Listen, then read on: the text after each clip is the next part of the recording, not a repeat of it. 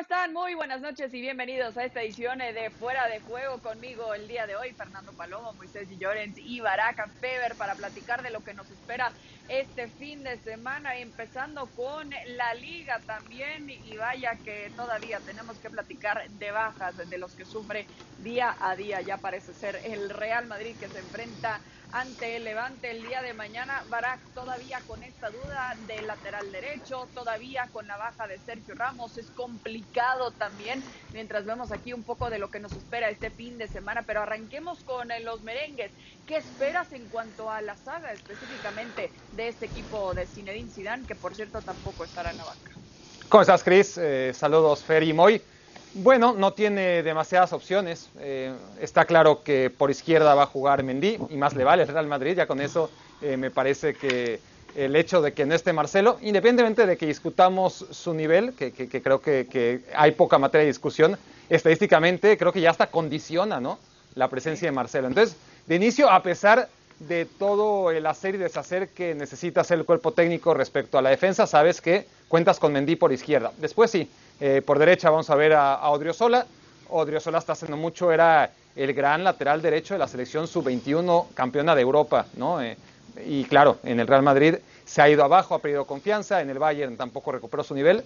Y bueno, es una buena oportunidad para ver a Odriozola. Y en la defensa, pues bueno, ante la ausencia de, Nacho y de Ramos, otra vez una pareja que hace agua. La verdad es que genera mucha eh, necesidad de pensar en, en, el futuro inmediato, ¿no? El ver cada partido, hasta los más fáciles, a la pareja Barán con Militao.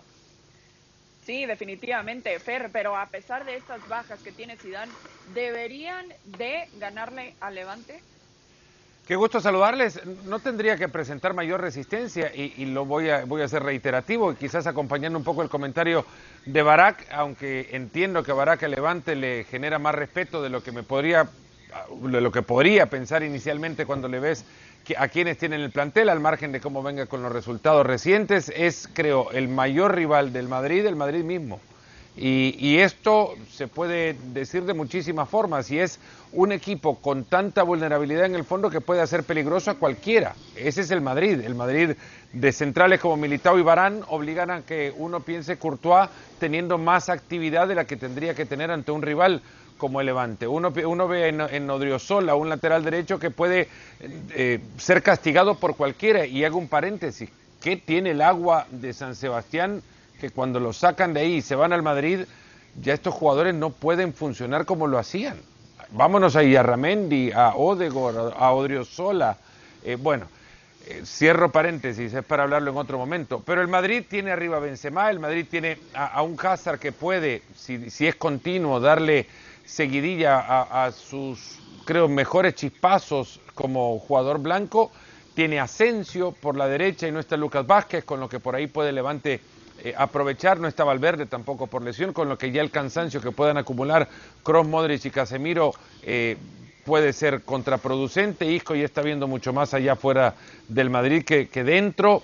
Eh, es un equipo, insisto, lo suficientemente capaz para poder superar al, al Levante pero igualmente no, daría nada por, por, descontado. Es El Madrid es más fuerte que el Levante, seguro. No pensemos que el Levante le va a hacer daño, ¿no? Aparte, el Madrid después puede descansar tranquilo porque ya Copa no tiene, recuperará más de uno de los que tiene afuera. Sí, exactamente, no tiene que pensar Zinedine Zidane quizás en administrar minutos. Hablando de oportunidades interesantes también, Moy, cuatro elementos del Castilla que ha tenido que convocar también este equipo del Madrid ante tantas bajas también presenta una oportunidad interesante, sí, para los jóvenes, pero también para el Levante. ¿Qué es lo que puede hacer el rival del Madrid para buscar justamente aprovechar estas debilidades que presentan? Eh, buenas noches a todos desde Barcelona. ¿Cómo me buscas? Eh? ¿Cómo buscas, pum, el punto ácido, eh? Para que le apriete ahí al Madrid y luego la gente diga, ah, es que tú, es que tú siempre estás. bueno, el Levante. No, calladito dicen lo mismo también, no te tienen que apretar ningún botón. No, ya. Vieron que estabas en el programa y si te fijas en tus redes sociales ya van a empezar a decir, oh, ahí está este que siempre ataca. Sí, pero escúchame, pero si, Cris, tú a lo tuyo si el análisis de Barak lo hago yo, eh, eh, el incendio ya es imparable, pero bueno. Que, por eso se lo dejaron a Barak en el No, pero que ha hecho un gran análisis, las cosas como sea. Eh, con todo, bueno, pues el, Levante sabe que lo único que puede hacer es conseguir cosas positivas. Ellos ya cuentan con que el Bernabéu, el Camp Nou, el, el Wanda Metropolitano son estadios que lo único que pueden hacer es salir, plantear lo que han practicado durante toda la semana. En este caso, el Levante ha tenido eh, también partido de Copa. Eh, eh, exponer la idea futbolística que tiene muy clara Paco López, que es contención atrás, presión en el centro y velocidad arriba, y a ver qué pasa, a ver qué sales. Hora muy, bueno, hora rara de partido, cuatro y cuarto de la tarde. A ningún equipo le gusta jugar a esa hora, es la hora de la siesta. Pero bueno, el Levante llega eh, desacomplejado. ¿A los equipos no les gusta jugar a esa hora o a los hinchas de los equipos no les gusta que jueguen? a, los a, los periodistas. O a, los periodistas. Son los periodistas los que hacen la siesta y reclaman.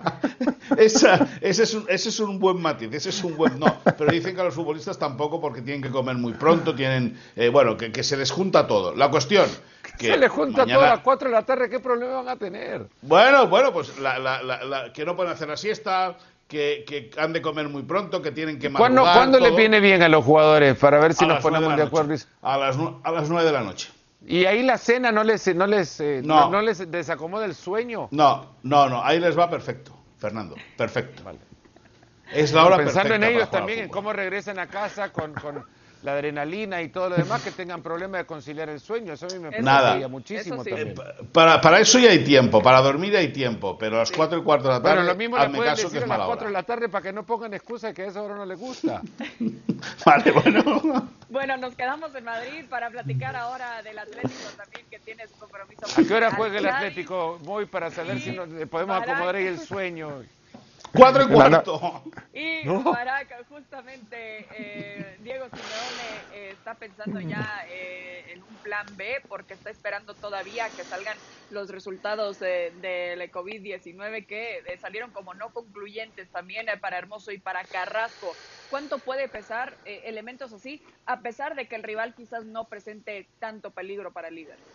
Bueno, yo creo que el Atlético no está como para subestimar a ningún rival. O sea, los puntos que ha sacado, que son muchísimos, casi todos, de hecho, va, a un paso tremendo que rozaría si en el segundo eh, lapso de esta temporada lograra replicar lo hecho en el primero, eh, replicaría aquellas eh, temporadas de 100 puntos, se quedaría muy cerca, ¿no? Pero más allá de eso, en la accionar en los 90 minutos, el Atlético de Madrid no puede subestimar a nadie. Ferreira Carrasco ha sido fundamental en esa transformación del dibujo, no de las formas, para nada. ver al Atlético de Madrid es lo mismo desde hace tiempo, más allá de que parecía que podía ir hacia otro lugar, el Atlético con la línea de tres centrales y carrileros es básicamente lo mismo, pero ciertamente Ferreira Carrasco en esa posición de carrilero izquierdo sería una ausencia importante y tampoco hay demasiados centrales como para una hipotética baja de Hermoso eh, dejaría ya con los efectivos eh, mínimos, ¿no? A un Atlético de Madrid que va a seguramente seguir apostando por esta línea de tres centrales que por ahora, ¿no? Con, con, con Jiménez y con Hermoso eh, la está llevando bien. Si no es Felipe, es decir, tiene ahí el cuarto central para reacomodarse. No creo que le quite el sueño en todo caso a Simeone, tanto el central como si la opción de no tener a Ferreira Carrasco, porque si ya Ferreira Carrasco es un plan B, para esa posición, pues no tenerlo te lleva al C. Sí, totalmente. Y, pensando también en este ritmo que ha llevado el Atlético de Madrid, Fer, ¿no? Eh, desde que arrancó prácticamente esta temporada, ya lo etiquetábamos como uno de los que deberían de ser candidatos también al título. ¿Te sigue convenciendo lo que has visto últimamente de los colchoneros? A ver, no convence a mi, expectativa, que mi expectativa inicialmente en cada temporada es ver al Atlético de Madrid eh, tomar mayor control de los partidos desde la posesión misma de la pelota, pero no pierde el control de los partidos cuando no tiene el balón y ese es, el, esa es la receta del Atlético de Madrid desde que el Cholo lo tomó. Me, fijaba ahora recién, mientras Barak estaba haciendo el análisis y hablaba sobre el paso de este equipo y, y, cómo puede considerarse en relación a otras temporadas, los puntos que tiene ahora el Atlético de Madrid los ha llegado, a conseguir en cuatro otras campañas en su historia.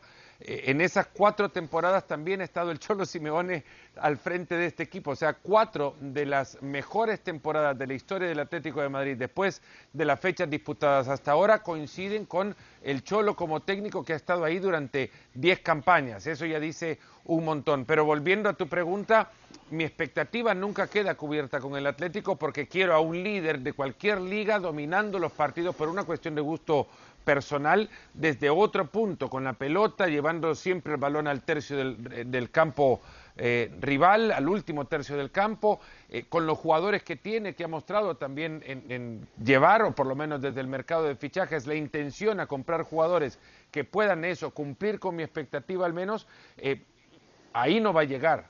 Pero que el Atlético ha cambiado, con incluso la línea de tres que ya hablaba Barak, que no pierde el control de los partidos, que, que no llega a, me parece, no ha tenido un rival, salvo el Real Madrid, que le haya verdaderamente sacado de contexto.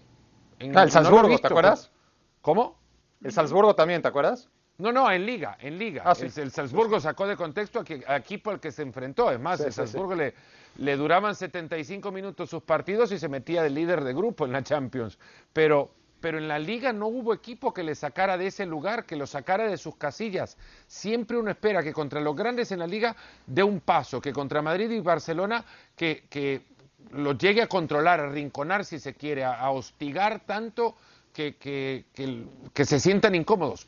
Eso no lo ha conseguido todavía, pero es un equipo que por todos los demás, que es a los que les tiene que ganar para ser líder, a esos, bueno, ya, ya ha visto suficiente, creo, o hemos visto suficiente para creer que ese liderato no tendría que correr peligro, porque los puntos que puede perder son solo contra dos y ya son ya tiene suficiente colchón como para creer que el título les va a quedar. Y mientras se mantenga sano también eh, Luis Suárez, bueno, que ha sido un refuerzo también espectacular para este equipo del Atlético de Madrid, que lo extrañan mucho Moy en el Fútbol Club Barcelona, bien lo sabes que este fin de semana también tendrá su encuentro frente al Athletic Club, de nueva cuenta se ve eh, frente a Marcelino, entonces Kuman también ah, hablando de algunas bajas que espera recuperar Moy, ¿qué sabes en cuanto al estatus de Sergiño Dest y de Sergi Roberto?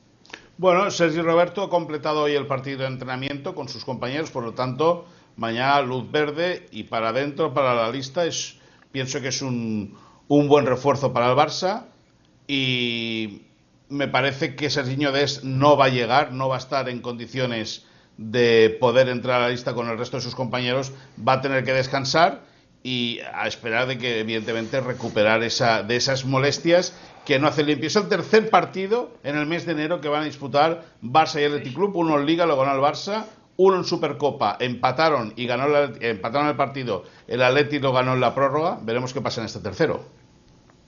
Sí, definitivamente, porque Marcelino lleva una racha también interesante, acaba de llegar, este mes de enero parece que lo ha tratado bastante bien y evidentemente querrá seguirlo contra el Barça. Eh, Muy, me quedo contigo para preguntarte también en cuanto a administración de minutos, sabemos que tendrá que ser eh, también tema para Ronald Kuman, que ante tantos minutos que ha disputado en enero, también lo que viene en Copa del Rey, ¿qué podemos esperar con eso en cuanto a la alineación el domingo?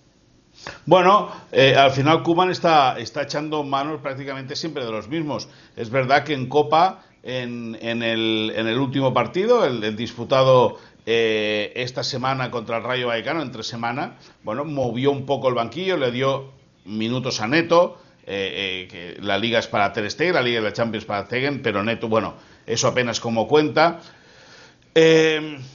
sigue jugando Mingueza, que yo creo que con la llegada de de Sergio Roberto va a desaparecer de manera radical del equipo. Sí que va a entrar en las listas de convocados, pero pocas titularidades va a tener ya Óscar Mingueza, el jugador de la cantera. Araujo está muy bien. Veremos si a Araujo le acompaña eh, eh, un tití o bien sigue Clement Lenglet, que son jugadores que, como tú bien decías, van acumulando. Jordi Alba entró en el tramo final del partido ante el Rayo Vallecano.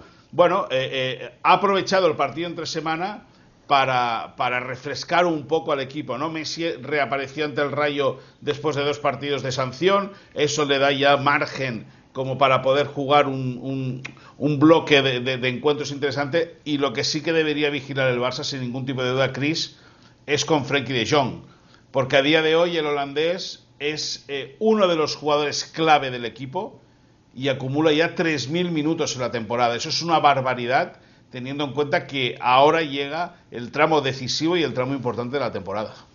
Sí, definitivamente eh, Barak se tendrá que cuidar y bastante a alguien que se ha mostrado también consistente en una temporada también de altibajos para el Barça como Frenkie de Jong, ¿no? Sí, pero yo creo que le estamos poniendo el listón muy bajo a de Jong. Yo, yo se lo quiero poner muy, muy alto. Para mí es el futbolista llamado a ser el mejor de todos en su posición. Eh, a eso tiene que apuntar por lo menos. Y no lo va a hacer de un día a otro.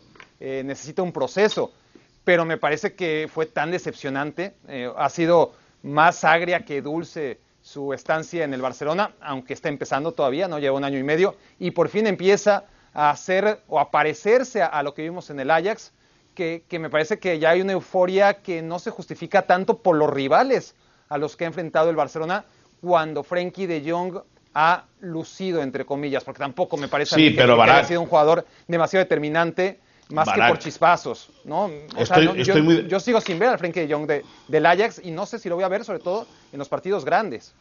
Estoy, estoy muy de acuerdo con que a lo mejor no han habido rivales, pero está muy bien también y es muy difícil conseguir en siete partidos cinco goles. Es decir, eso hay que tenerlo y lo, sobre todo lo que hay que entender es que Kuman le pide que cambie su rol, que deje de ser defensivo y que pise más área rival. Y ahí es cuando De Jong empieza, le cambia el gesto y empieza a jugar con una sonrisa y se le nota.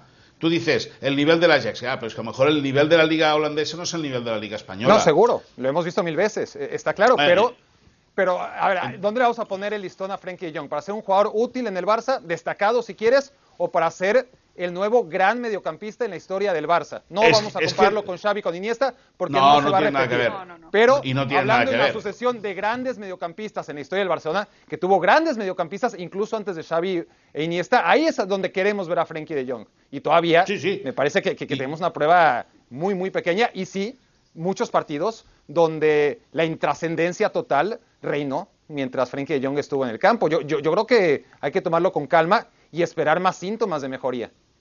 Sí, sí, estoy de acuerdo. Sí, y definitivamente eh, considerar, Fer, que en este momento Frenkie de Jong intenta destacar en un equipo que está en crisis también dentro y fuera del campo. Estaba pensando mientras escuchaba a Barak, ¿cuál es el, el Frenkie de Jong del Ajax que quiere ver? El No, del Bernabéu. Jugar- El del eh, Bernabéu. En el A Ajax ver, llegó- el- llegó a jugar hasta de central también y muchas No, veces no, le- de central pedían también en el Barça, no, no, de le central no pedían jugar ver. mucho más cerca de central y, y- y el Frenkie de Jong del Ajax era uno, yo quiero ver también mucho más parecido a lo que tiene hoy el, el Barcelona. A ver, eh, yo quisiera ver, en más, si, si me preguntas sobre la posición, la posición le está cumpliendo si hay manual de estilo en el juego del Barcelona y el manual de estilo lo escribieron eh, los, los Xavi, los Iniesta en menor manera Sex Fábregas. Bueno, el manual de estilo lo está cumpliendo, ¿no? Que ese jugador de la mitad de la cancha que parte como interior llegue y pise el área. Y eso lo está haciendo y se está convirtiendo en un buen socio y está encontrando también que no pierde esos dotes de recuperación. Eh, los jugadores que saben moverse en esa posición lo saben hacer también sin pelota y se para mucho Sí. en, en- en- en, eh, eh, espacios a donde termina recuperando la pelota sin tener que entrar a trabar con el rival. Es cierto que para el contexto cada jugador forma su figura y, y es muy distinto el contexto que contaba con el que contaba él en el Ajax al que se ha tenido que ir acomodando en el Barcelona, pero pasos ha dado de crecimiento. Pero Fernando, Fernando, se ha reinven- él, se, él se ha reinventado en el Barça. Es decir, él hubo un momento que tenía Frenkie de Jong que tenía muchas dudas qué es lo que tenía que hacer. No sabía si debía ir para arriba, si debía ir para abajo. Kuman lo sentó una mañana en el vestuario y le dijo, pisa área. Olvídate y pisa área. Y Es que ahí creo que donde por ahí va- el mensaje, el Es que- mensaje al jugador era hacer mucho más eh, reemplazo a Busquets y, y creo que se hizo en la prensa también la Pero, relación. Sí, pero, ah, es- eh, pero ese Él es un llegaba error. Eh, muchísimo más para reemplazar esa a es la Ese, clave, ese- ese es un error. El- Bueno, el- el ah, pero partiendo de eso, partiendo de eso, cuando desde afuera los periódicos dicen este eh, Frenkie de Jong va a ser el nuevo Busquets, No tiene eh, nada que eh, ver. no, No, no, eh, eh, pero él mismo no tiene nada que ver con eso. Claro, con la claro, claro, claro, claro. Eh, El A ver. entorno lo obliga, en algún momento de que lo pusieron, si este Barça en algún momento está de 4-2-3-1 tuvo y, y en esos dos tuvo a Busquets. Pero, eh, pero eso sí, fue lo sí, mismo que pasó con Xavi. Es decir, con Xavi lo etiquetaron como el nuevo Guardiola, el nuevo Guardiola, y hasta que Correcto. cumplió 28 años Xavi, no se convirtió en Xavi en una posición distinta a, la de Guardiola. Correcto. Hasta, que estuvo a punto de irse al United es que no se convirtió en Xavi. Entonces, al Frenkie no, al Milan, al Milan. No, no, 2008, después de la final. al Frenkie de Jong, que les invito, al Frenkie de Jong al que les invito a recordar en otro contexto, si quieren, en el Ajax, es el Frenkie de Jong que no solamente pisaba el área, sino que baja, así como bajaba entre centrales y organizaba el juego y empezaba el Ajax siempre a través de las botas de de, de Jong, sabía cuándo pasar de primera, cuándo acelerar, cuándo pausar cuando, cuando ¿eh? conducir el balón. Bueno, porque ahora tiene otros jugadores en las líneas que pueden hacer esa tarea también. Bueno, pero entonces, ¿por qué se apoca? Ahí, está el detalle. ¿Por qué se va a apocar? Y, vas a salir con y más en este Barça. En este Barça, bueno, vas a salir con Daily Blin bueno, vamos a seguir seguramente muy de cerca lo, lo que haga Frenkie de Jong en un futuro. Yo lo que quiero es que se le caiga el auricular otra vez a Barak, por favor, Chris. Pero si estábamos a punto de perder a Barak porque se le caía el auricular. No te preocupes. No lo logramos. Yo aquí distraigo para que nadie se dé cuenta y vamos a ver rápidamente los cruces de cuartos de final de la Copa del Rey. El próximo rival del Barça será entonces el Granada, gran partidazo también del Betis y del Athletic Club. Vamos a platicar también de lo que nos espera este fin de semana en la Serie A con este calendario, al menos destacan el día de mañana también a Bolonia frente al Milan, actividad también para la Juve, el domingo ahí está, bueno, también para el sábado el Inter frente al Benevento, eh, cruces interesantes también que incluyen el del Atalanta contra la Lazio, entre todos estos partidos, a ver, Fer, si pudieras tú eh, escoger uno o decirle a alguien, enfócate en este partido, ¿cuál dirías? Bueno, Inter Benevento, porque eh, es ante este tipo de rivales cuando el Inter suele sufrir muchísimo más de lo que de lo que podría llegar a serlo contra Milan o contra Juventus, es contra rivales a donde el Inter se cree ya superior, que empieza a, dejar eh, las dudas que a muchos le genera el, estilo de juego de Conte. Parece que los de Conte les van muy bien las pruebas, eh, digamos, las, la, matemática compleja y, se le complican los, no sé, las multiplicaciones simples. Y, Benevento no estoy llamándolo un equipo, un equipo cualquiera, es un equipo que, claramente ha metido en problemas a, mucho equipo grande, pero es uno al que tendría que superar el Inter y a mí me llama mucho la atención ver cómo logran ante un rival al que tendrían que controlar desde posesión de juego, eh, cómo también logran no solamente controlar al rival, sino controlar el partido. Sí.